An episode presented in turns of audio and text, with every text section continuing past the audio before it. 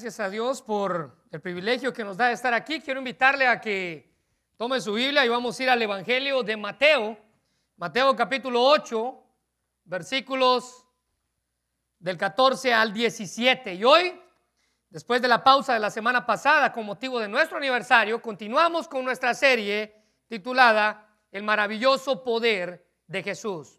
En esta serie, Mateo presenta 10 milagros de los cuales vamos a estudiar en esta hora. Así que hoy continuamos con el tercer milagro y este tercer milagro está en Mateo capítulo 8, versículos 14 al 17. ¿Lo tienen todos? Amén, muy bien. La Biblia dice en Mateo capítulo 8, versículos 14 al 17, vino pues a casa de Pedro y vio a la suegra de éste enferma con fiebre y tocó su mano y la fiebre le dejó. Y ella se levantó y le servía.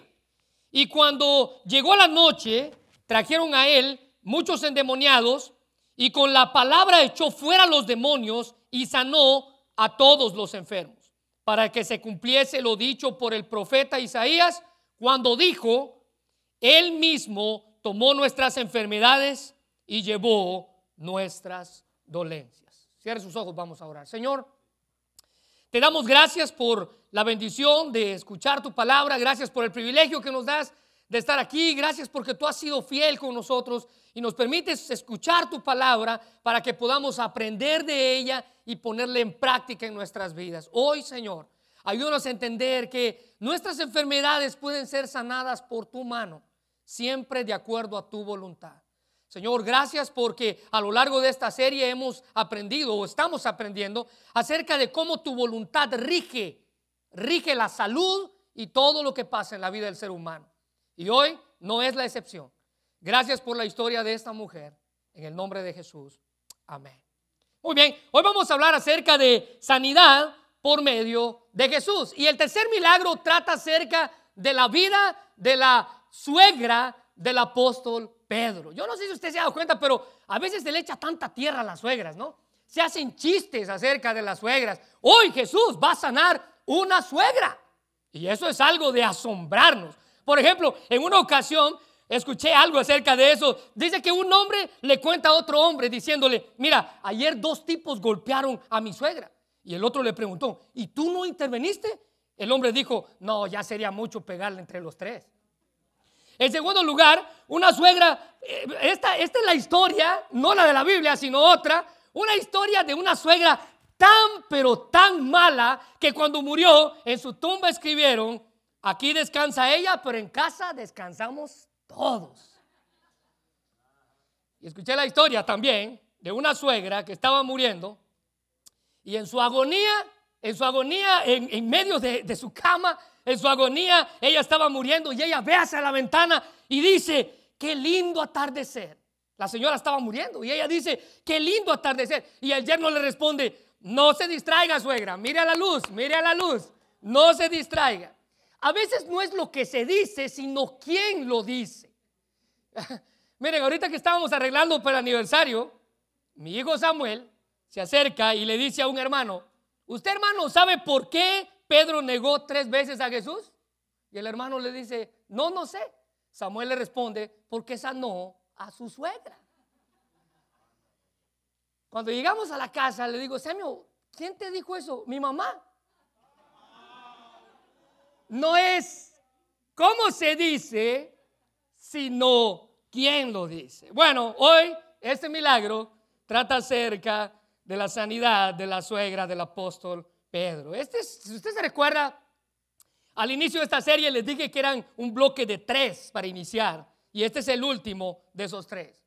Este último milagro es el último, este, este tercer milagro es el último de este bloque de tres y trata con la sanidad de la suegra del apóstol Pedro. Así es, hermanos, el apóstol Pedro estaba casado. A diferencia de lo que nos diga la religión popular, nombrándolo a él como el primer gran pontífice, el apóstol Pedro tenía esposa. Pablo da testimonio de eso. Y al parecer su esposa fue parte integral de su, ministerio. Por ejemplo, el escritor, teólogo y filósofo cristiano llamado Clemente de Alejandría, En sus escritos nos cuenta que Pedro y su mujer sufrieron juntos el martirio, es decir, que tanto ella como él fueron martirizados por la causa de Cristo. Pedro, dice Clemente de Alejandría, sufrió la prueba terrible de ver morir a su esposa por causa de Cristo. Él dice, Clemente cita y dice las palabras de Pedro, o él, cita su libro. Al ver que llevaban a su mujer, Pedro se regocijó, se regocijó que fuera llamada y trasladada al hogar celestial y la llamó por su nombre animándola y confortándola diciendo, acuérdate del Señor. Las palabras de un hombre que estaba viendo morir a su esposa. Ahora, la sanidad de la suegra de Pedro tiene un gran significado, no porque sanó una suegra, como ya lo dijimos, ¿verdad? Y todos hablan mal de las suegras. Espero que usted si es suegra sea una buena suegra aquí en la iglesia, ¿verdad? Pero vemos a Jesús, ahora e, el especial significado que tiene este milagro es que está sanando a una mujer. Y esto era impensable. Eh, era poco común y absurdo que alguien pudiera hacerle un favor de esa manera a una mujer. Muchos judíos cada mañana oraban de la siguiente manera, Señor, te agradezco porque no nací esclavo, no nací gentil y no nací mujer. Hasta ese grado de desfachatez tenían estos hombres en tener a las mujeres. Por ejemplo, los primeros dos milagros que ya tratamos de ellos, Jesús mostró su misericordia y compasión hacia un leproso, marginado, alguien que no tenía ningún valor ante la sociedad. Luego Jesús trató con un gentil, alguien que tampoco tenía un valor, rechazado por la sociedad. Su esclavo aún peor, y a él fue el que Jesús sanó. Pero ahora los líderes religiosos no entendían cómo era posible que Jesús pasara por alto las cosas que para ellos eran importantes al momento de hacer el bien a otros. Por ejemplo, para un judío, el hacerle bien a otro era importante la condición física. Es decir, que si alguien estaba enfermo, un judío era, no, era, no era alguien para hacerle un favor a esa persona. ¿Por qué? Porque él estaba enfermo me puedo contagiar, me puede hacer daño. Para un judío era importante. Para un judío el hacerle un favor a otra persona tenía que ver con la raza. Ellos no hacían favores a nadie que no fuera de su raza. Para un judío hacerle un favor a una persona consistía en la posición social. Entre más grande la posición social de la persona, más grande el favor que se le podía hacer. Nos podía beneficiar más, nos iba a dar más. Para un judío el hacerle un favor a alguien dependía de su género. Era impensable que un judío le hiciera un favor a una mujer. Ninguna de estas cosas eran relevantes para Jesús. A él no le importaba ni su raza, ni su condición física, ni su posición social, ni mucho menos su género.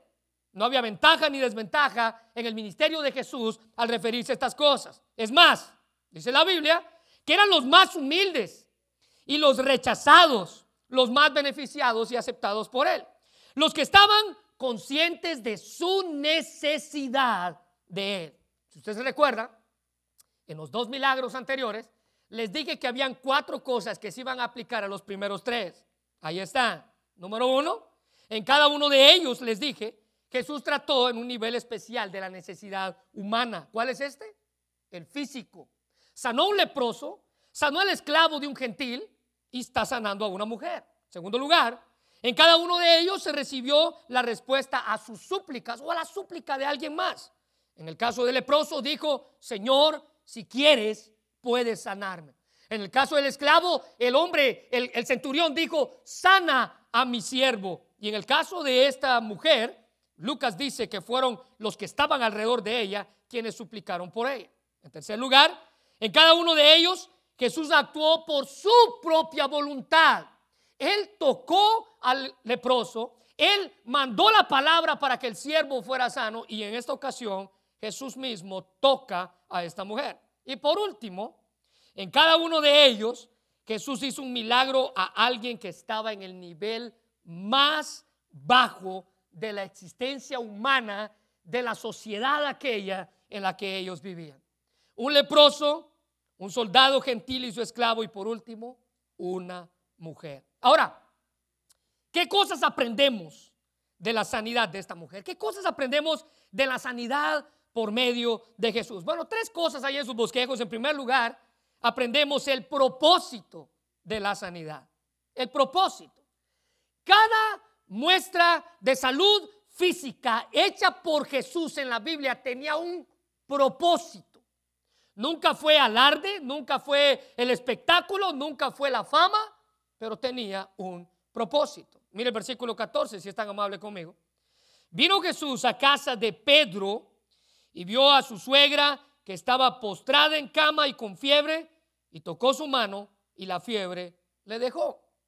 Ahora, note que el propósito no fue acrecentar su fama.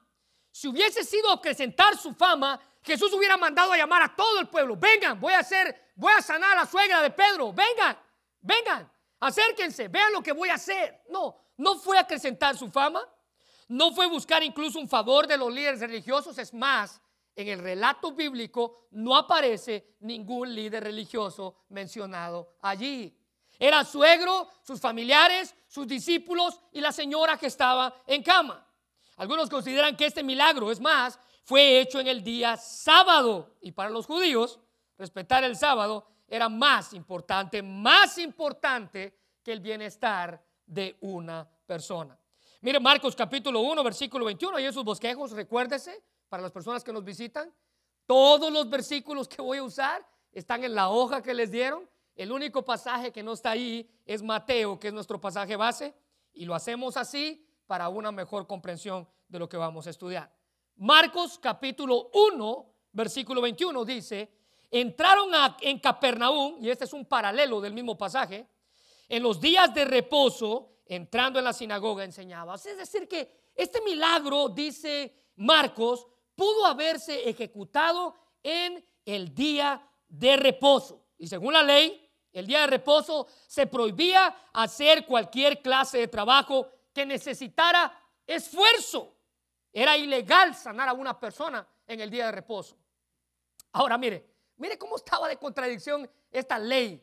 Porque usted podía ayudar al enfermo para que no sufriera, pero usted no lo podía sanar porque era pecado. Ahora vean, vean la ley cómo se aplicaba. Usted podía ayudar a que la persona se sintiera mejor, pero no que se sanara por completo. Y Jesús viene ante esta mujer, la toca y ella es sana. ¿Por qué? Jesús estaba probando el propósito, hermanos, mostrar su gloria y mostrar que Él era el Hijo de Dios. Jesús se dirigió a la casa de Pedro y quien tenía a su suegra postrada en cama con fiebre. Y aunque este milagro no parece ser tan extraordinario en nuestros días, porque usted piensa, una fiebre. Una fiebre ahorita la curamos con, con Tylenol, con pastillas, con alcohol, con lo que sea. Se cura. No, una fiebre no es tan grande como sanar a un leproso. O una fiebre no es tan grande como sanar a un esclavo paralítico. Pero en nuestros días no es tanto. En los días en los que Jesús vivió, una persona podía morir de una fiebre. Nosotros podemos controlarla, pero debemos recordar que los avances médicos en aquel tiempo no eran tan grandes, eran limitados a los que nosotros tenemos hoy.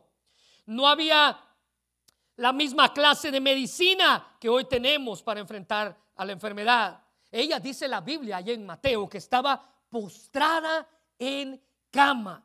Es decir, que por causa de esta enfermedad, ella no se podía levantar. Hasta ahí había llegado el peso de esta fiebre. No se podía levantar. Hasta este grado de gravedad era que esta mujer estaba sufriendo en cama sin poder moverse o hacer cosas.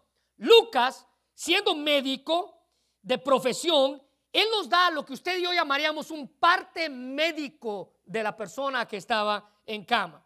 Lucas dice, nos da más detalles, Lucas capítulo 4, versículo 38, y quiero que subraye esto, por favor. Entonces Jesús le levantó, se levantó y salió de la sinagoga, recuérdense que era en día de reposo, y entró en casa de Simón. La suegra de Simón tenía, su raye, gran fiebre, una gran fiebre, y le rogaron por ella. Hoy en día la fiebre, hermanos, nos alerta de que algo no está bien con la persona. Es decir, cuando usted tiene una fiebre, su cuerpo le está diciendo a usted que algo no está bien. En general, la fiebre muchas veces viene acompañada de una infección, es una muestra de una infección.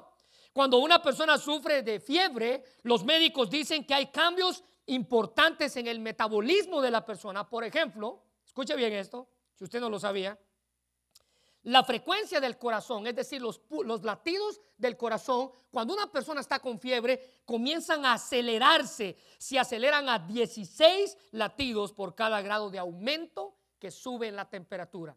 Cada grado que la temperatura sube, sube 16 latidos más de su corazón. Mientras la temperatura va subiendo, subiendo, perdón, su corazón comienza a latir mucho más, mucho más rápido. Y usted sabe que no solo el corazón, sino todo el organismo es afectado por una alta temperatura. Cuando una temperatura llega a un nivel en el cual ya no se puede controlar, la persona puede empezar a, a, delirar, delirar y aún a tener convulsiones en una cama. Yo no sé si usted ha visto, yo tuve la experiencia de ver a una persona así.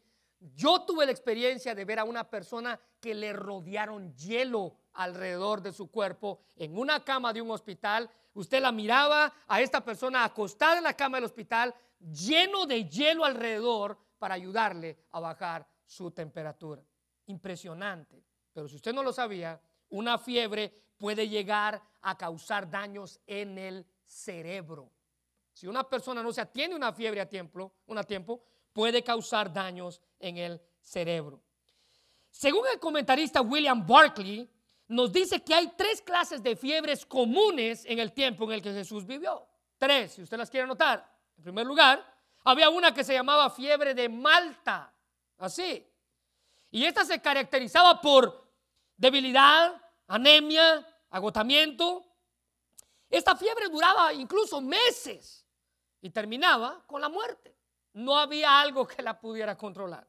En segundo lugar, había una fiebre, dice Barclay, que se llamaba intermitente. Esta fiebre se considera que era la fiebre tifoidea en nuestros días. Y por último, que algunos dicen que esta era la fiebre que esta mujer tenía, era la fiebre de malaria. Esta era la fiebre que esta señora tenía.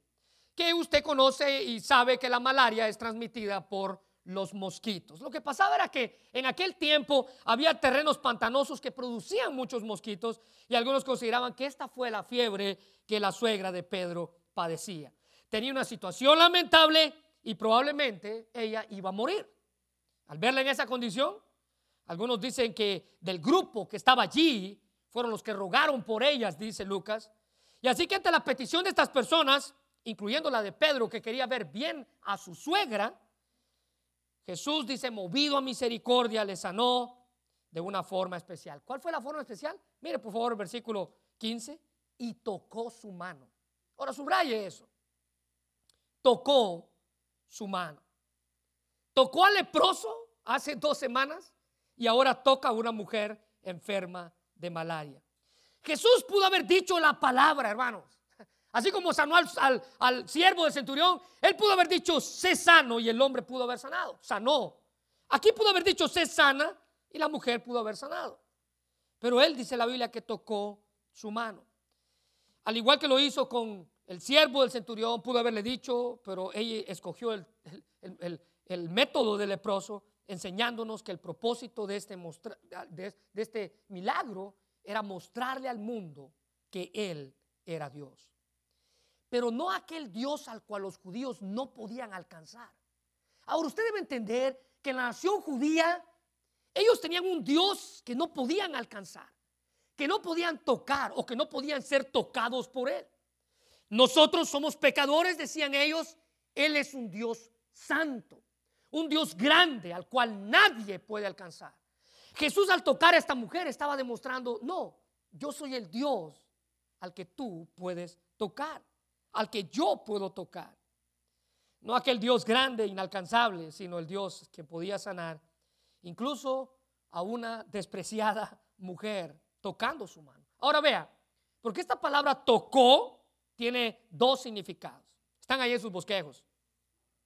Número uno, significa apegarse a uno mismo a. Es decir, que Jesús al momento de tocar a esta mujer se estaba identificando con lo que ella estaba sintiendo. Estaba identificándose con ella, pero también tiene la idea de encender un fuego. El tocó tiene que ver con poner en nosotros o devolver en nosotros lo que antes no teníamos. ¿Se recuerda usted? Aquel momento en el que Dios tocó su corazón, quebrantó su vida, no tuvo más que hacer que caer de rodillas ante Él, porque Él lo tocó. Él hizo algo en usted. Había algo que usted necesitaba y cuando Él lo tocó, usted lo obtuvo. Esta mujer necesitaba sanidad y cuando Él la tocó, su salud fue de vuelta. Mire lo que dice Jeremías 23, 9. ¿No es mi palabra como fuego, dice Jehová, y como martillo que quebranta la piedra? Es la palabra de Dios la que toca nuestra vida y nos da aquello que tanto necesitamos. Matthew Henry dijo que el corazón sin humillar del hombre es como una roca, dice él. Si no es derretido por la palabra como fuego, será quebrantado por ella como un martillo. Pregunta Matthew Henry, ¿cómo puede estar a salvo por siempre o en absoluto tranquilos los que tienen un Dios de poder omnipotente en su contra? ¿Por qué?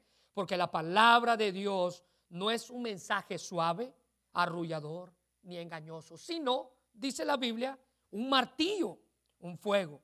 Cristo tocó al leproso y al instante la lepra desapareció.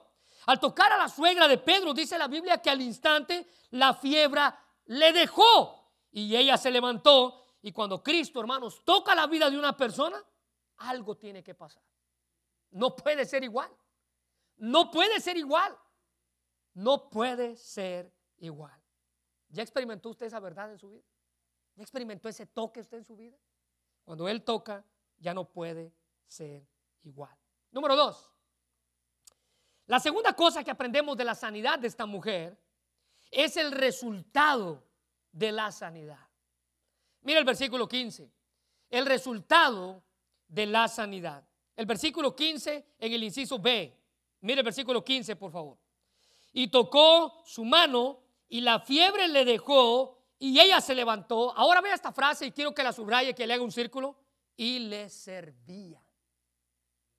El resultado de la sanidad de esta mujer fue su servicio. Fue lo que ella hizo por. Fue lo que ella invirtió su vida.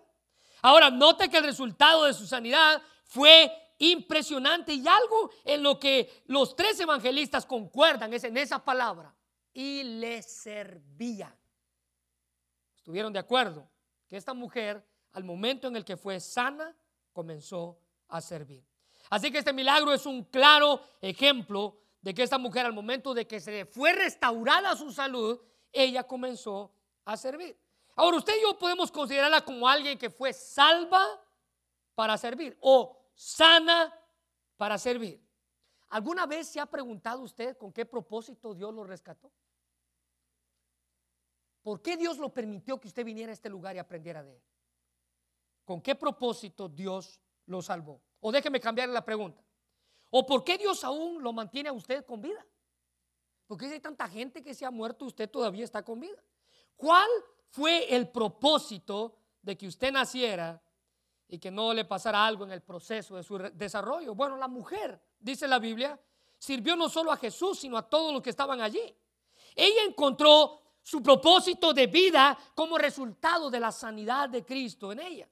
Ese toque le quitó la fiebre, ese toque le quitó el dolor y lo más probable es que ella salvara su vida. Por tanto, ella dice la Biblia que sirvió con gozo a su Señor. Ahora es lamentable, hermanos, que en muchas ocasiones Dios ha hecho tanto por nosotros y nos mostramos nosotros ni una pizca de agradecimiento por lo que Él hace. Mire, nos dedicamos a presumir lo que Dios hace en nosotros, pero no nos dedicamos a servir. Nos dedicamos a presumir lo que Él ha hecho en nuestro matrimonio, pero no nos dedicamos a servir eh, como una muestra de agradecimiento. ¿Sabía usted que no hay nada con lo que usted pueda pagarle a Dios por lo que Él ha hecho en su vida? Por lo que Él ha hecho en usted, por lo que Él ha hecho en su matrimonio, no hay nada, pero podemos servirle no para pagarle, sino como agradecimiento. Ahora piensen en estas palabras tan preciosas. Le servía.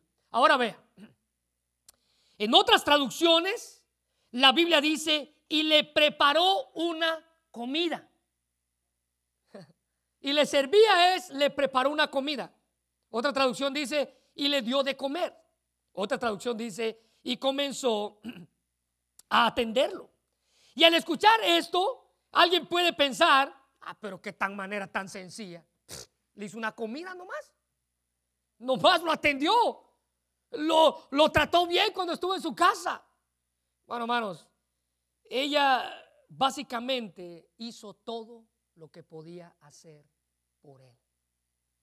Pregúntese usted, ¿ya hizo todo lo que usted puede hacer por él? Ella, hermanos, hizo lo que tenía la mano. Ella, ella, ella, sirvió en lo que era verdaderamente buena, lo que tenía la mano para hacer. Muchos de nosotros tenemos dones que nos vamos a llevar al cielo sin estrenar, con la etiqueta puesta. Usted va a llevarse al cielo su don nuevecito. No lo puso en práctica en la tierra. Qué triste va a ser. Qué triste va a ser. Sabemos para qué somos buenos, pero no lo hacemos. Ahora quiero recordarle que el chisme no es un don. Ni las mentiras tampoco. Ni los pleitos. Por si hay alguna persona peleonera aquí que piensa que tiene el don de pelear con otros. No, tampoco eso es un don.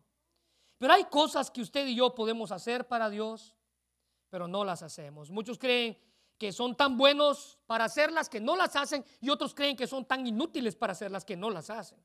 Ella hizo lo que tenía a la mano para hacer. Ella hizo lo que estaba en ella para hacer.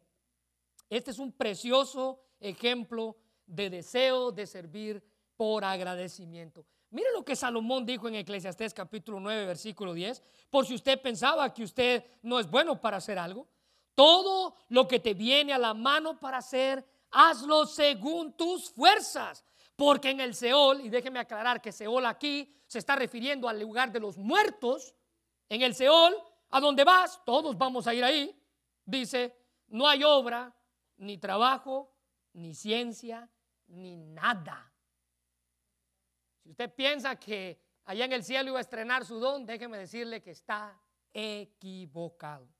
Warren Wiersbe dijo, después que Jesús sanó a la suegra de Pedro, ella sirvió a Cristo, lo cual muestra cuán completa fue su curación y cuán agradecida estaba por lo que él había hecho. Y mire cómo él termina, nosotros debemos hacer lo mismo. Ahora, ella usó su bienestar, ella usó sus dones para servir a quien le había devuelto la salud física y este es un claro ejemplo de nuestra salvación. El resultado de su sanidad fue encontrar su lugar sirviendo a Jesús y a otros. Un hombre de apellido Jitz escribió una historia para ilustrar y preguntarse, vea cuál fue la línea de pensamiento de este hombre de apellido Jitz. ¿Qué está haciendo usted con lo que Dios hizo por usted. Déjeme repetírsela si la quiere escribir. ¿Qué está haciendo usted con lo que Dios hizo por usted? Y Jitz escribe esta historia. Cabe mencionar que no es real, pero en su alegoría, en su parábola, como él le llama, eh, podemos sacar una enseñanza. Él dice, Cristo vino de una llanura blanca a una ciudad púrpura y al pasar por la primera calle oyó unas voces por encima y vio a un joven borracho tumbado en la calle cerca de una ventana. ¿Por qué desperdicias tu alma en la bebida? le dijo. El hombre respondió, Señor, yo era leproso y tú me curaste. ¿Qué más? ¿Qué más o qué otra cosa puedo hacer? Y lógico, ¿no? Un poco más adelante la población, dice Jitz, vio a un joven que iba detrás de una prostituta y le dijo, ¿por qué disuelves tu alma en la concupiscencia? El joven contestó, Señor, yo era ciego y tú me sanaste. ¿Qué otra cosa puedo hacer? Y por último, en medio de la ciudad, vio a un viejo retorcido llorando en el suelo y cuando le preguntó por qué lloraba, el viejo respondió, Señor, yo estaba muerto y tú me devolviste la vida. ¿Qué otra cosa puedo hacer sino llorar? Ahora ven, esta parábola terrible, como algunos la describen, muestra la ilógica de cómo Dios nos bendice y la manera en la que nosotros actuamos. Cómo Dios nos sana y nos rescata y cómo nosotros nos comportamos. La suegra de Pedro, hermanos, usó sus dones ah, para bendecir a otros, a Jesús, a otros. Así es como debemos usar los dones que Dios nos ha dado en su bondad. Charles Spurgeon dijo que con gratitud, radiando en su rostro, ella puso cada plato en la mesa. Recuérdense que era lo único que podía hacer.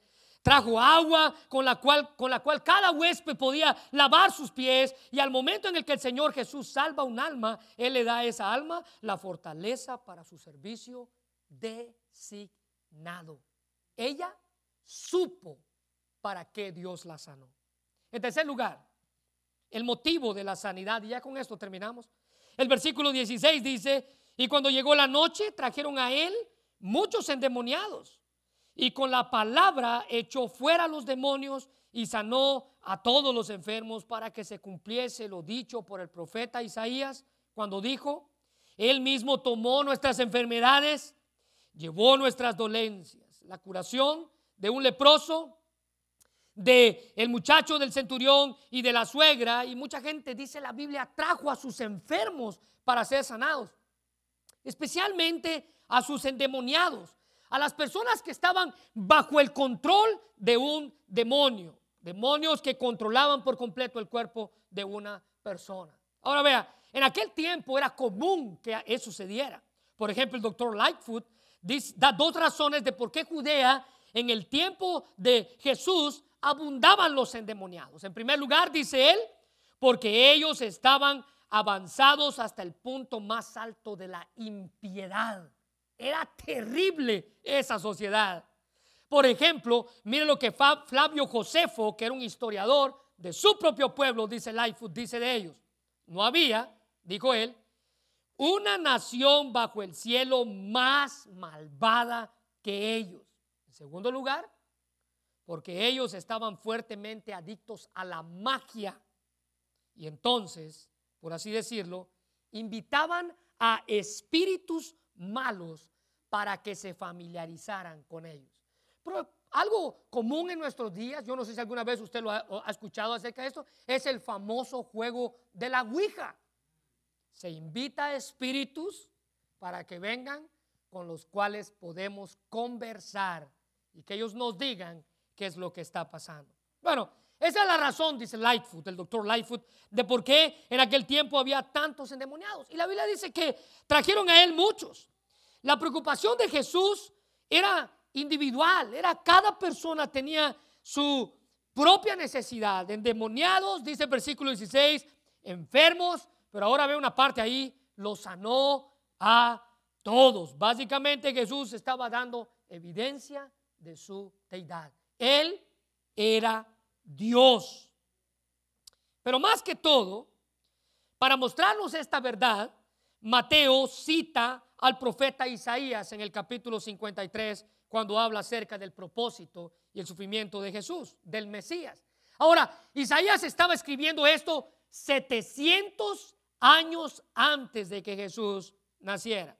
El doctor MacArthur dice que Cristo cargó tanto la culpa como la maldición del pecado, al referirse a Isaías, tanto la cura física como la victoria última sobre la muerte están garantizados por la obra de expiación de Cristo.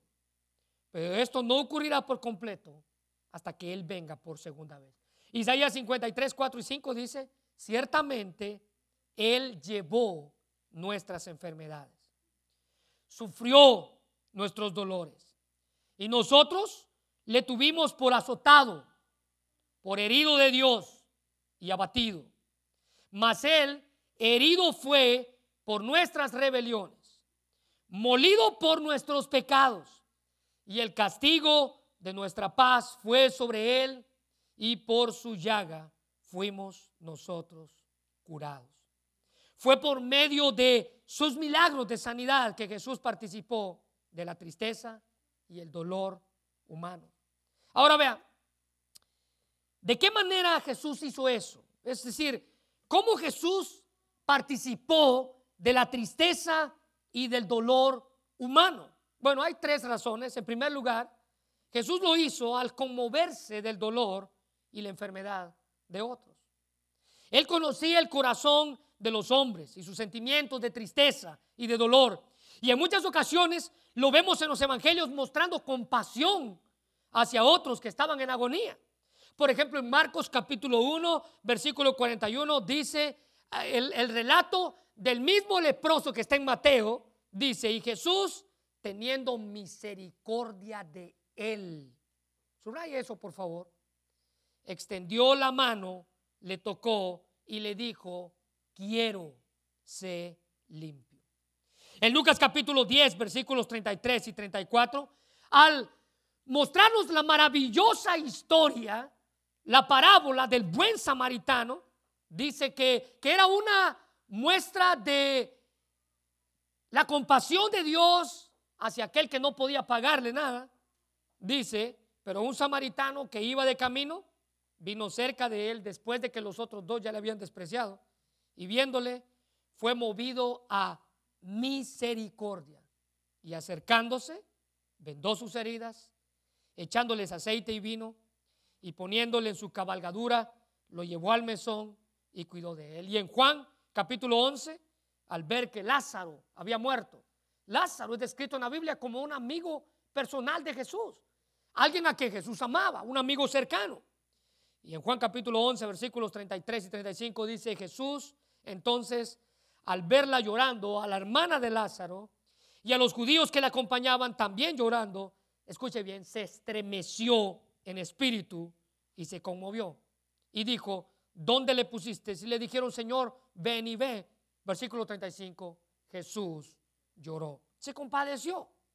Así que él mostró, él se identificó con el dolor humano. Así como en aquel entonces, hermanos, hoy más que nunca podemos estar seguros que Él conoce la agonía de sus hijos, el dolor que sus hijos sienten, que tiene cuidado de nosotros cuando sufrimos, que se identifica con nuestro dolor y con nuestra debilidad. Hebreos 4:15 dice, pues nuestro sumo sacerdote puede compadecerse de nuestra debilidad porque Él también tuvo debilidad, pero nunca pecó. Él tomó nuestras enfermedades, no significa que Él se contagió con ellas, sino que indirectamente experimentó el dolor que ellas producen en la vida del ser humano. Él sufre cuando usted y yo sufrimos.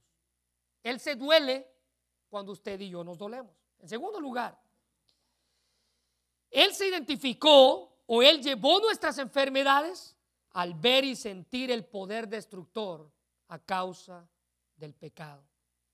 Nuestras enfermedades, hermanos, son producto del pecado que hay en nuestras vidas. Ahora, quiero aclarar esto y quiero por favor que, que escuche lo que voy a decir. Nuestras enfermedades son producto del pecado en nuestras vidas. Ahora, no estoy diciendo que nuestras enfermedades vengan cada vez que nosotros pecamos. No estoy diciendo que ellas vienen a nuestra vida cada vez que nosotros pecamos, pero en algunas veces sí es así. Sí es así. Muchas de las enfermedades del ser humano son resultado de la vida pasada y del pecado que éste ha cometido.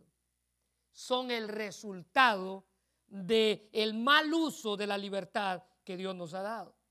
Jesús, hermanos, lloró en la tumba de Lázaro en remordimiento, no por la muerte de su amigo, pues él sabía que lo iba a resucitar, pero él lloró debido al poder maligno del pecado en la vida del ser humano. Él no pudo ver el momento de la enfermedad y la muerte sin sentir un dolor por el pecado, aunque él nunca pecó, dice Hebreos. Pero la enfermedad y la muerte están inseparablemente ligados a la maldición del pecado. Es por eso que Jesús preguntó retóricamente, en Marcos 2, 9. ¿Qué es más fácil decirle al paralítico? ¿Tus pecados te son perdonados? ¿O levántate y vete a tu casa? Es una pregunta retórica. Para Jesús ni una ni la otra era, era difícil. Ni una era más fácil ni la otra era más difícil. Y cabe mencionar que esa frase está en tres de los evangelios, Marcos 2.9 que acabamos de leer, Mateo 9.5 y Lucas 5.23. Ni uno ni el otro era más fácil o más difícil para Jesús, pero lo que él quería demostrar era que la misma causa detrás del pecado, tus pecados te son perdonados, como la misma causa es la enfermedad, levántate y anda. Y solo el poder de Dios puede quitar una y la otra. Y en tercer lugar, al darnos la victoria, Él se identificó con nosotros al darnos la victoria tratando con nuestro pecado y nuestra enfermedad. La Biblia, hermanos, dice que fue por medio de esa victoria en la cruz del Calvario que alcanzamos la redención y el perdón de nuestros pecados. Primera de Pedro 2.24 dice, quien llevó él, Cristo, mismo nuestros pecados en su cuerpo sobre el madero para que nosotros, estando muertos a los pecados, vivamos a la justicia y por cuya herida fuimos nosotros sanados. Mateo 26, 28 dice, por esto es mi, porque esto es mi sangre, la cual confirma el pacto entre Dios y su pueblo, es derramada como sacrificio para perdonar los pecados de muchos. Cristo murió por nuestros pecados en nuestro lugar para que no tuviéramos que sufrir el castigo que merecíamos. A eso se le llama sacrificio expiatorio. Él tomó nuestro lugar. Él nos perdonó por medio de su sacrificio. Gálatas 3:13 dice, Cristo nos redimió de la maldición de la ley, hecho por nosotros maldición porque escrito está, maldito todo el que es colgado en un madero. Así que en la cruz Cristo trató con el pecado, la muerte y la enfermedad, pero cabe mencionar que estas tres cosas, escuche bien, el pecado, la muerte y la enfermedad, aún están en medio de nosotros. Aún están afectando nuestra vida. Aún nos recuerdan qué tan frágil nosotros somos. Alguien dijo que Cristo murió por nuestros pecados. Cristo murió por los pecados de los seres humanos, pero los cristianos aún caen en pecado. Él conquistó la muerte, pero sus seguidores todavía siguen muriendo. Él venció el dolor y la enfermedad, pero su pueblo aún se sigue enfermando. Hermanos, hay sanidad física en el sacrificio de Jesús. Al igual que hay liberación total del pecado y de la muerte, pero aún seguimos esperando el cumplimiento de esa liberación. Y ese cumplimiento de esa liberación va a ser el día en el que Él vuelva por segunda vez. Hermanos, y ese día, y ese día está más cerca de lo que usted y yo podemos imaginar. Cristo está a la puerta y Él viene. Termino con esto. Jesús tuvo compasión al salvarlo a usted y a mí. Jesús sabe el propósito por el cual Dios lo rescató. Él conoce lo que hay en su vida. La pregunta es, ¿lo conoce usted? ¿Sabe por qué Dios lo salvó? ¿Sabe por qué usted está aquí hoy? Él cambia nuestra vida cuando Él toca nuestra vida. Él restaura nuestro ser. Él nos da un nuevo propósito pero Él quiere hacerlo en usted. Ya lo ha hecho usted. Ya conoce el propósito. Ya dejó que Él tocara su corazón. Ya dejó que Él tocara su vida. Él quiere hacerlo hoy.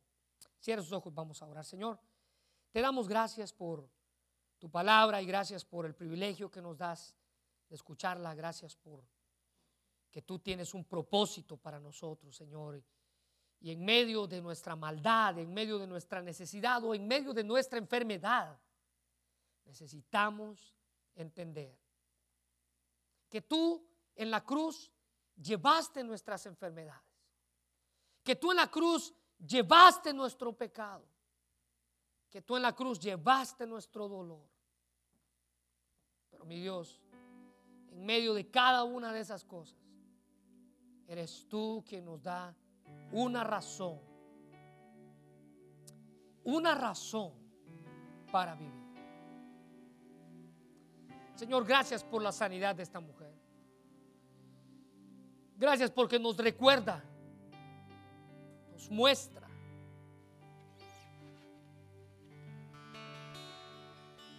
que en medio de nuestro dolor, eres tú quien tiene cuidado de nosotros. En medio de nuestro dolor y de pensar que tú ya te olvidaste de nosotros, eres tú quien está más presente cada día. Estás allí. Estás allí para mí. Estás allí para todo aquel que crea. Estás allí mostrando tu misericordia cada día.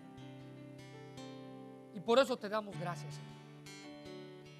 Gracias por el sacrificio tan grande que hiciste por nosotros en la cruz. Gracias porque a pesar de que somos malos, tú moriste por nosotros. Sanando nuestra vida, sanando nuestra alma, tocando nuestro corazón.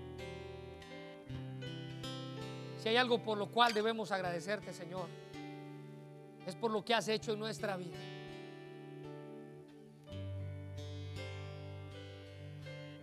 Por eso queremos pedirte que bendigas este mensaje. Si hay alguien que no te conoce aquí, Señor, que pueda acercarse. Si hay alguien que aún no ha sentido ese toque que solamente Dios puede dar en la vida de una persona, hoy es el tiempo. Dios lo trajo aquí a usted con un propósito. Y ese propósito es que usted, usted escuchara este mensaje. Ahora Él lo hace responsable a usted. Dios dice, yo ya te di mi mensaje, ahora tú eres responsable de qué vas a hacer. Señor, gracias por tu palabra y gracias por tu amor. El nombre de Jesús.